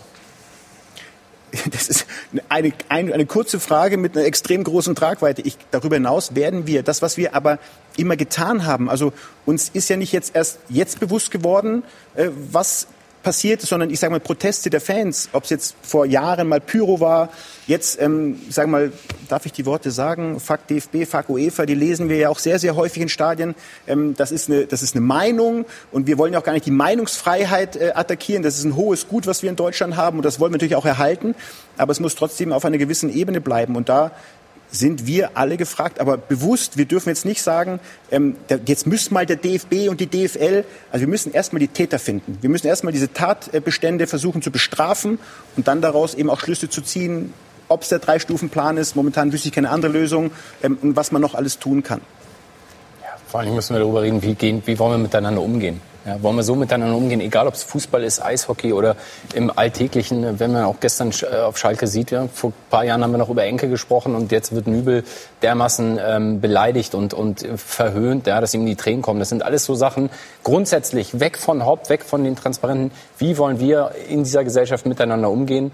Du hast es vorhin richtig, oder vorhin richtig angesprochen. Will man selber auf so einem Plakat stehen? Wie würde man sich fühlen?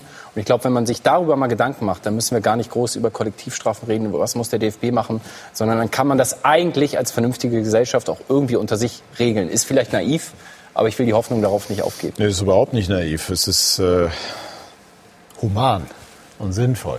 Sie haben in der vergangenen Woche etwas formuliert, was, was ähm, für Aufregung gesorgt hat. Um was ging es da? Ja, ich habe natürlich letzte Woche sehr, sehr viel nach dem Spiel reden müssen und habe dann eben auch einmal das Wort, wir hätten gerne ein sauberes Stadion in den Mund genommen. Mit sauberen Stadion habe ich gemeint, dass wir eben Fußballfreunde haben, die Fußball schauen wollen, äh, im Stadion haben wollen. Und ähm, mir wurde dann unterstellt, dass ich an eine Säuberungsaktion im Dritten Reich erinnere und äh, eine Nazi-Nähe oder AfD-Nähe äh, mir ähm, zugefügt wurde. Ähm, da muss ich ganz fair sagen, dann ähm, was du gerade gesagt hast, erstmal distanziere ich mich da aufs Schärfste, weil ich mit diesen beiden Dingen aber überhaupt nichts zu tun habe. Ob Höcke oder das Dritte Reich, das ist für mich das, was, was ich überhaupt nicht habe und gar nicht mag, ähm, wo ich überhaupt nicht stehe. Ähm, und das ist einfach für mich wichtig, das an der Stelle mal zu sagen, weil das mich schon bewegt hat. Und was dann an einem Wort, ein Adjektiv sauber ist, kein schlimmes Adjektiv, aber was da mit einem Menschen also relativ schnell assoziiert wird, apropos ähm, soziale Medien, das war dann schon auch grenzwertig und das wollte ich an der Stelle mal sagen angekommen. Wenn Sie sich, liebe Zuschauer, dafür interessieren, ähm, auch, auch äh, ja, all diese ganzen Themen, die wir eben besprochen haben, auch wie die, wie die Ultras äh, ticken. Wir haben eine Dokumentation ähm, dazu bei Sky Q immer noch im Angebot. Ultras, wem gehört der Fußball? Also wenn Sie mögen, schauen Sie sich die auch mal an. Gleich werden wir über die sportlichen Belange dieses Wochenendes äh, sprechen, unter anderem über das Spiel RB gegen Leverkusen, aber auch über Borussia Mönchengladbach. Gestern mit dem Sieg in Augsburg. Kurz natürlich natürlich auch die Situation von Werder Bremen nochmal streifen und äh, schauen, wie in Leipzig heute ähm, reagiert wurde auf all das, was an diesem Wochenende passiert ist. Und zwar mit diesem Plakat. Und das macht doch dann ein bisschen Hoffnung. Bis gleich, Sky 90, die Fußballdebatte. Wir sind zurück bei SK90, die Fußballdebatte und äh, haben unsere Diskussion auch noch weitergeführt. Äh, und da ist noch, Silvi, noch eine Frage aufgekommen. Ja, weil wenn jemand diesen Banner hochhält, warum gehst du in diesem Moment nicht zu genau diesen Personen? Weil jetzt hieß es erst Banner runternehmen, diesen Drei-Stufen-Plan, wo wir wieder sind, Spielunterbrechung. Aber einfach diese Personen mit dem Banner gleich rauszubringen. Ich habe mir nur gerade die Frage gestellt, was gibt es dann für eine Szenerie im Stadion? Aber warum ist das nicht möglich? Max. Gut, ich sag mal, Polizei ist erstmal nicht im Stadion. Das ist der Ordnungsdienst, der im Stadion ist. Und natürlich muss man ja auch berücksichtigen, was passiert dann in diesem Block, wenn Polizei in welcher Form auch immer 10, 20, 30, 40 Einsatzkräfte ähm, in solchen Block reinlaufen würden. Das würde eine Eskalation sein, die wir vielleicht noch viel schlimmere Folgen hätte als jetzt eine Diskussion. Weil ich sag mal, es stehen Kinder daneben, es stehen Mädchen daneben, äh, Frauen, Männer. Also vielleicht ist das viel schlimmer und deswegen ist es nicht schwer möglich, in diesen Block reinzugehen. Aber wir haben es wir haben's in Italien gesehen. Da gab es ja diese auch nicht schönen Vorfälle, dass unsere Fans ja wirklich stundenlang in einem Block festgehalten worden sind. Aus dem einfachen Grund, weil die Italiener an einem Bildschirm, und scheinbar ist es in Italien, in Italien erlaubt, in Deutschland habe ich gelernt, datenschutztechnisch nicht, ähm, ja, da werden die Menschen, die Pyro gemacht haben, angetaggt. Äh, und dann wird dieser Punkt verfolgt und irgendwann haben sie ihn, wenn er die Maske auszieht, dann wird er fotografiert und dann wird er nach dem Spiel begleitet nach dem Motto, herzlich willkommen, jetzt gehen Sie mit uns ins Gefängnis in Deutschland nicht erlaubt, wie ich verstanden habe, weil eben Datenschutz das nicht äh, äh, rechtfertigt. Also es gibt ja auch ein paar Probleme, die wir neben dem Fußball zu klären haben, die rechtlicher Art sind. Gesetzmäßigkeiten ändern. So ist es. Werder Bremen, Thorsten, hätte heute eigentlich gespielt, Ihr früherer Club. Man kann auch sagen, Ihr Herzensclub, glaube ich. Ne? Ja, kann Gehe ich so nicht sagen. zu weit, ne? wenn ich das so in den Raum stelle gegen Eintracht Frankfurt. Das Spiel ist verlegt worden, weil die Frankfurter in der Europa League hätten spielen sollen. Das Spiel wiederum wurde verschoben wegen eines Orkans in Salzburg. Und dann war, ähm, wäre nur 48 Stunden äh, dazwischen gewesen. Ähm, und dann ist letztlich entschieden worden, äh, von der DFL das Spiel auf äh, einen unbestimmten Termin zu verlegen. Ist das für Werder jetzt ein schwerwiegender Nachteil in einer ohnehin schon bedrohlichen Situation, weil die Tabelle sozusagen sich weiter zu Lasten von Werder verschieben könnte? Ja, zumal ich, muss ich sagen, kann ich natürlich äh, Frank Baumann auch verstehen, dass er da ein bisschen ähm, sauer über diese Entscheidung war, weil ähm, es gab sicherlich auch das Öfteren schon mal äh, Spiele, wo es auch nicht so genau genommen worden ist mit diesen 48 Stunden Pause dazwischen. Ähm, von daher glaube ich schon, dass es ein Vorteil gewesen wäre, gegen vielleicht eine relativ erschöpfte Frankfurter Mannschaft zu spielen. Auf der anderen Seite steht ja jetzt im Raum, dass es angeblich in der letzten Woche dann äh, stattfindet. Letzte Woche der Saison. Letzte Woche der Saison äh, stattfindet. Da kann es vielleicht auch sogar ein Vorteil sein, dass vielleicht Frankfurt in, äh, ihre Ziele dann quasi Ja, also ich, sie hatten ja als Ziel Euroleague, ja. das werden sie vielleicht ja nicht schaffen, aber dass sie dann eben mit dem Abstieg nichts zu tun haben und dass da vielleicht ein bisschen ja, dass sie es dann nicht mehr ganz so ernst nehmen. Und das ist meine Hoffnung ja. jetzt als Werder-Fan. Also. Ja. Gut, die Frankfurter haben eigentlich in der Saison immer gezeigt, dass sie die Dinge ernst nehmen, aber ähm, ist auch verstanden als Botschaft, ganz klar. Ist, wie bedrohlich ist die Situation für Werder? Ja, also ich persönlich finde es sehr bedrohlich. Also ich muss dazu sagen, ich habe immer, ähm, vor ein paar Wochen habe ich immer noch gesagt, ah, mach dir keine Sorgen, das schaffen wir. Und mittlerweile muss ich sagen, habe ich echt Angst äh, um Werder. Ähm, die letzten Spiele waren auch einfach nicht gut und ähm, ja, so blöd sich das anhört, sich stehen eigentlich dazu recht auf Platz 17 momentan. Halten Sie es für richtig, dass der Club an Kofeld festhält? Also aus Trainersicht muss ich natürlich sagen, äh, finde ich super, ne, dass man, dass du als Trainer mal wirklich so eine Rückendeckung bekommst. Ich glaube, kritisch wird es erst dann werden, wenn es vielleicht wirklich nicht mit dem Klassenhalt äh, klappt, dass man dann vielleicht den Vorwurf immer bringen kann, man hat nicht alles probiert. Mhm. Und wie ist die Perspektive für Werder? Egal welche Liga es wäre? Oder unabhängig von dieser Frage, egal ist es nicht? Also ich, ich habe immer noch die Hoffnung, dass, äh, dass Werder drin bleibt, weil ich einfach auch davon überzeugt bin, dass es eine gute Mannschaft ist. Flo ist ein sehr guter Typ. Ich habe ja mit ihm zusammen als Co-Trainer, waren wir ja quasi Zuarbeiter für Viktor, Viktor Skripnik damals und ähm, von daher sind wir auch befreundet und ich hoffe natürlich, dass er, dass er da den äh, Dreh nochmal kriegt und äh, wer da, da unten rausführt. Wie geht er jetzt um mit der Situation? Nach außen tritt er immer sehr souverän auf. Mhm.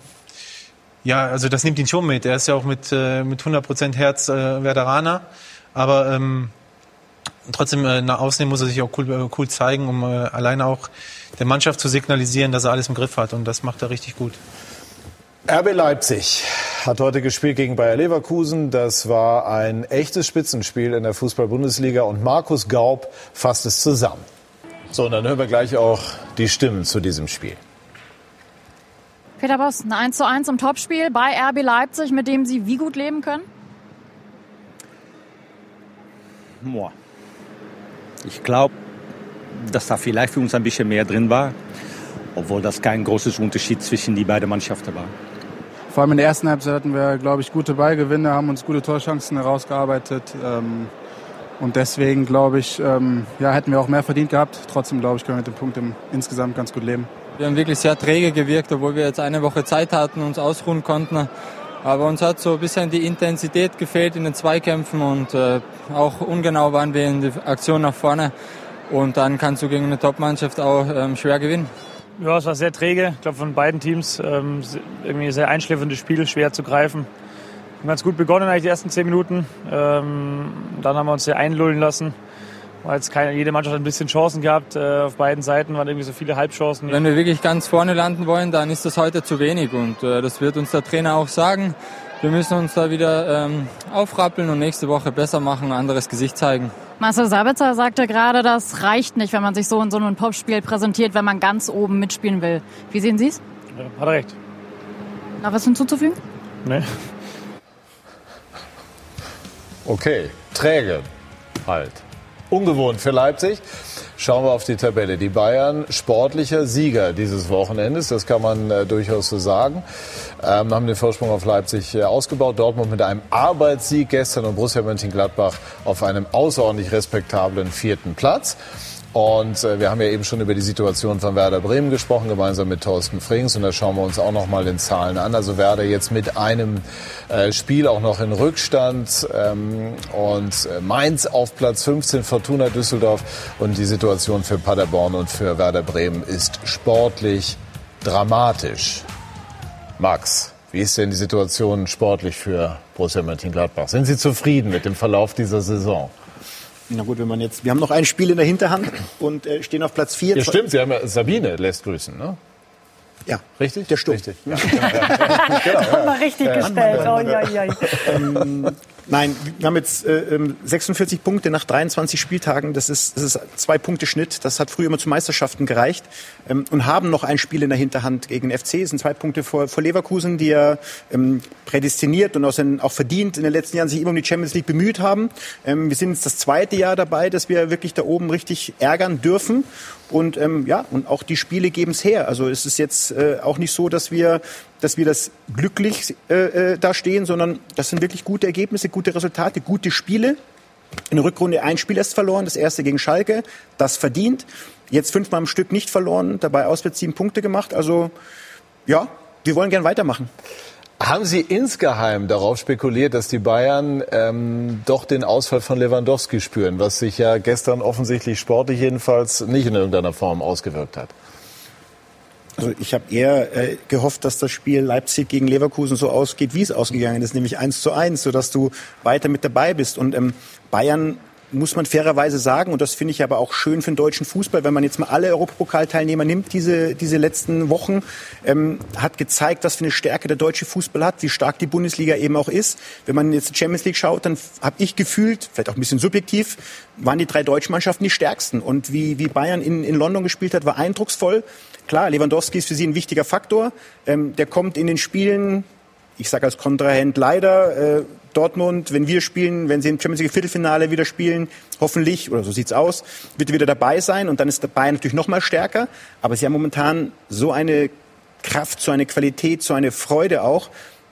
Sieht schwer aus, aber trotzdem sind drei Mannschaften drumherum, die wollen sie ärgern. Ja, und Coutinho trifft jetzt auch. Das ist auch eine indirekte Folge des Ausfalls von Lewandowski, weil er gestern in der Startelf stand. Silvia hat ja verraten, ähm, dass sowohl Leipzig als auch Bayern gewisse Sympathien bei dir genießen. Wie, wie regelt sich das dann im etwaigen oder im Titelkampf? Äh, da bin, da bin ich jetzt wirklich Journalistin. Also ich freue mich über tollen Fußball, über spannende Spiele. Insofern da schaue ich mir das erstmal an. Man muss einfach sagen, Hut ab vor Hansi Flick, was er da leistet. Ähm, äh, auch, äh, dass er gestern, ich weiß nicht, wie ihr gesehen habt, aber ich dachte, vorne in die Sturmspitze kommt Nabri. Nee, dann kommt eben der junge Zirksee und äh, darf dann treffen. Menschen meine ich in der 30. Sekunde oder wann hat er damals das erste Mal er reingekommen?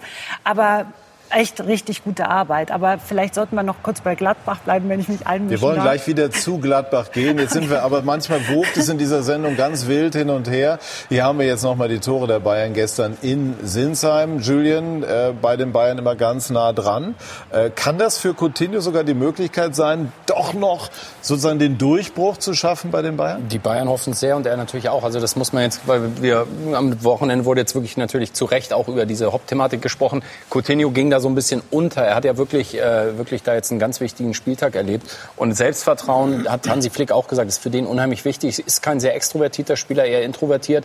Und Hansi Flick hat uns neulich vor ein paar Tagen mal vor dem Spiel gesagt, manchmal will er einen Tick zu viel Hm. und macht sich einen Tick zu viel Druck. Und vielleicht gerade dann kann das bei so einem Spieler natürlich was auslösen. Man muss aber auch sagen, er muss liefern bis Saisonende, sonst hat er keine Zukunft in München. Ja, man hatte eben aber auch an der Reaktion der Mitspieler durchaus gesehen, dass er ein Standing in der Mannschaft hat, habe ich so interpretiert, Thorsten. Ja, äh, ich, bin- also es sah auf jeden Fall so aus, als ob sich jeder für ihn freut. Genau. Ähm, ich habe auch gehört, dass er ein richtig guter Typ sein soll, ähm, der auch Kontakt zur Mannschaft sucht. Ähm, was ja auch eigentlich als Brasilianer äh, normal ist. Also die Brasilianer sind eigentlich so lebensfrohe Menschen und versuchen immer schnell Anschluss zu finden. Ähm, das sah so aus, dass sie sich gefreut haben, aber ich muss, muss ihm auch recht geben. Ähm, was jetzt bis jetzt war, war glaube ich noch nicht so viel. Ich glaube, da hat sich jeder ein bisschen mehr äh, versprochen und äh, wenn, wenn ähm, er wirklich bei Bayern bleiben möchte, dann muss er, glaube ich, jetzt äh, wirklich auch liefern. Ist jetzt eine interessante Woche, vielleicht noch der Zusatz bei Bayern. Morgen Vorstandssitzung und Aufsichtsratssitzung. Also da wird das Thema vom Wochenende ein Thema sein, aber vielleicht auch schon der Vertrag von Hansi Flick, zumindest grundsätzlich. Äh, Und vielleicht auch nochmal wird Coutinho zur Sprache kommen. Weiß man, weiß ich jetzt nicht äh, im- explizit, aber das, dann kommt das Spiel äh, gegen Schalke Dienstag. Also die nächsten Tage werden spannend bei Bayern. Wird Flick der Mann, der die Zukunft auch über die Saison hinaus bei Bayern prägen wird? Ich finde, er, er hat es verdient, weil er hat wirklich bislang gute Arbeit geleistet. Ähm, ist, ich gehe davon aus, dass Bayern Meister wird. Äh, wollte sich eben nicht festlegen. Ich, ich leg mich fest, Bayern wird Meister. Ich, äh, nicht, weil ich Fan bin, sondern weil ich es glaube. Ähm, ja, und dann wird man sehen, wenn sie in der Champions League halbwegs gut abschneiden, glaube ich, hat Flick gute Karten. Wäre Max Eberl, wäre es eine kluge Wahl, Hansi Flick zum Cheftrainer zu machen? Also ich, die Performance von, von Hansi Flick gibt's her und, und die Art und Weise, wie Bayern sich, wie Bayern sich berappelt hat, ähm, das ist, das ist schon bemerkenswert und ähm, ist ja oft, das wird ja oft gesagt, bei Bayern musst du, klar, du musst ein guter Trainer sein, aber vor allem musst du ein, ein Empath sein, ein Menschenfänger sein, ähm, um eine Mannschaft zu moderieren. Das scheint, das scheint Hansi Flick zu sein und jetzt den Bogen zu Gladbach ist unser Trainer auch. genau. Max ist der Frage zuvor gekommen, die ich gar nicht stellen wollte, wie das denn mit den Bayern irgendwann in irgendeiner fernen Zukunft ist. Ich glaube, das lassen wir heute einfach mal weg, es sei denn, Sie wollen irgendwas dazu verkünden, was ich nicht glaube.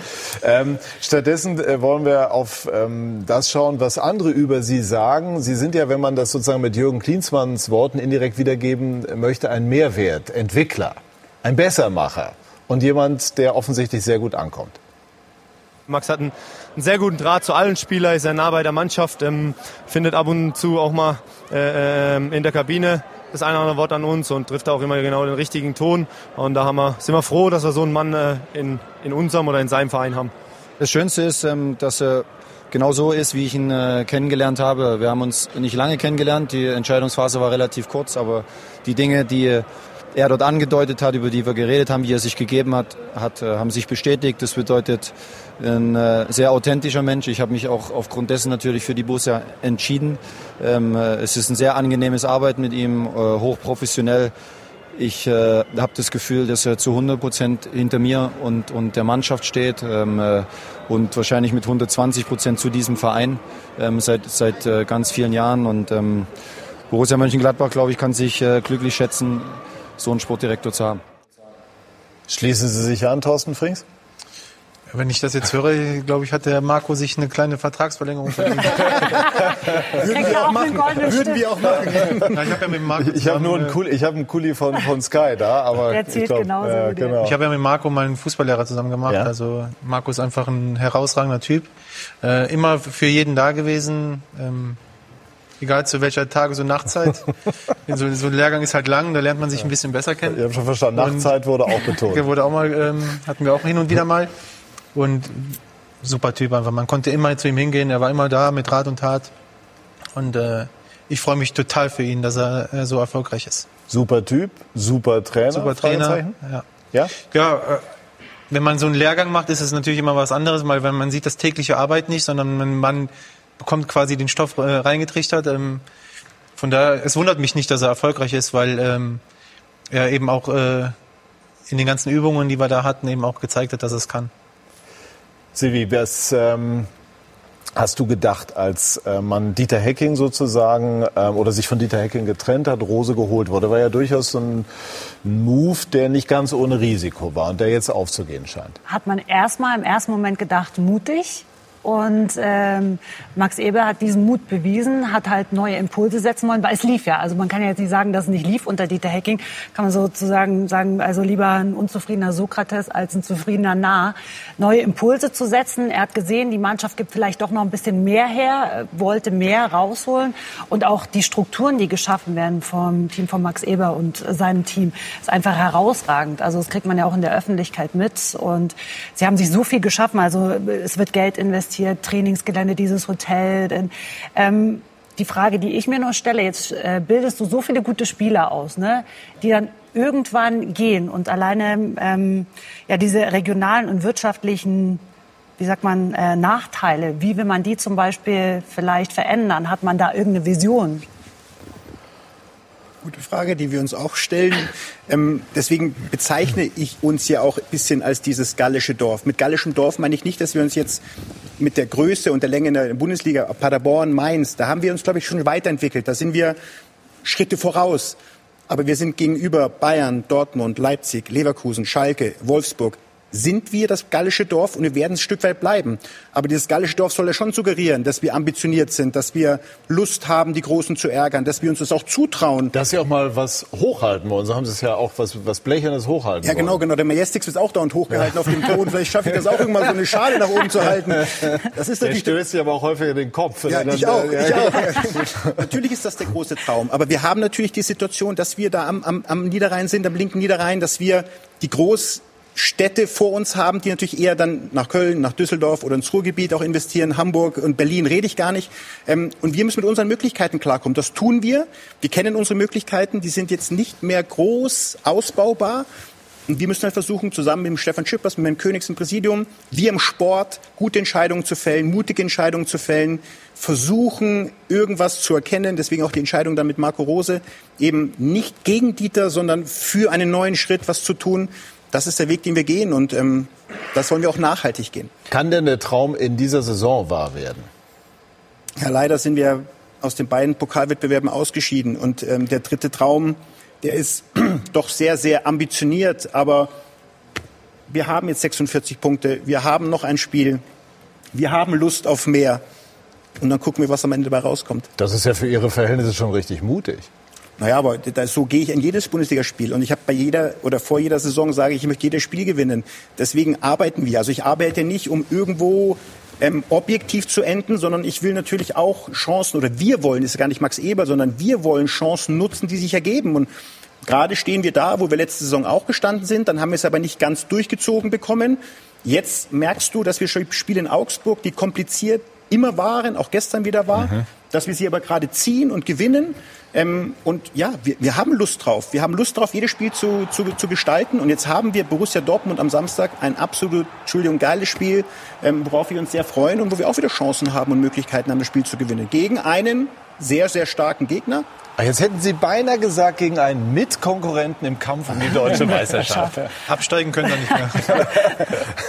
Hier haben wir nochmal äh, noch mal die Tore. Julian, ähm, auch als Journalist in der Runde, ist die Interpretation zulässig, dass Max Eber sich einen Tick weiter aus dem Fenster lehnt in puncto Meisterschaft, mögliche Meisterschaft, als sonst gewohnt? Absolut zulässig, finde ich auch. Also klang jetzt für mich so und das finde ich auch, finde ich auch gut und, und mehr als legitim, weil wenn man Gladbach sieht, ich glaube, es gibt einige Statistiken, die die ähm, Stärke beweisen und jetzt dieses, man soll das eigentlich nicht benutzen, das Wort, weil es gibt immer nur drei Punkte, aber sechs Punkte Spiele in Anführungsstrichen gegen Dortmund da geht was ähm, nach oben. Also ich finde das, find das gut und klein, ganz kleine Kampfansage an Bayern vielleicht. So interpretiere ich das.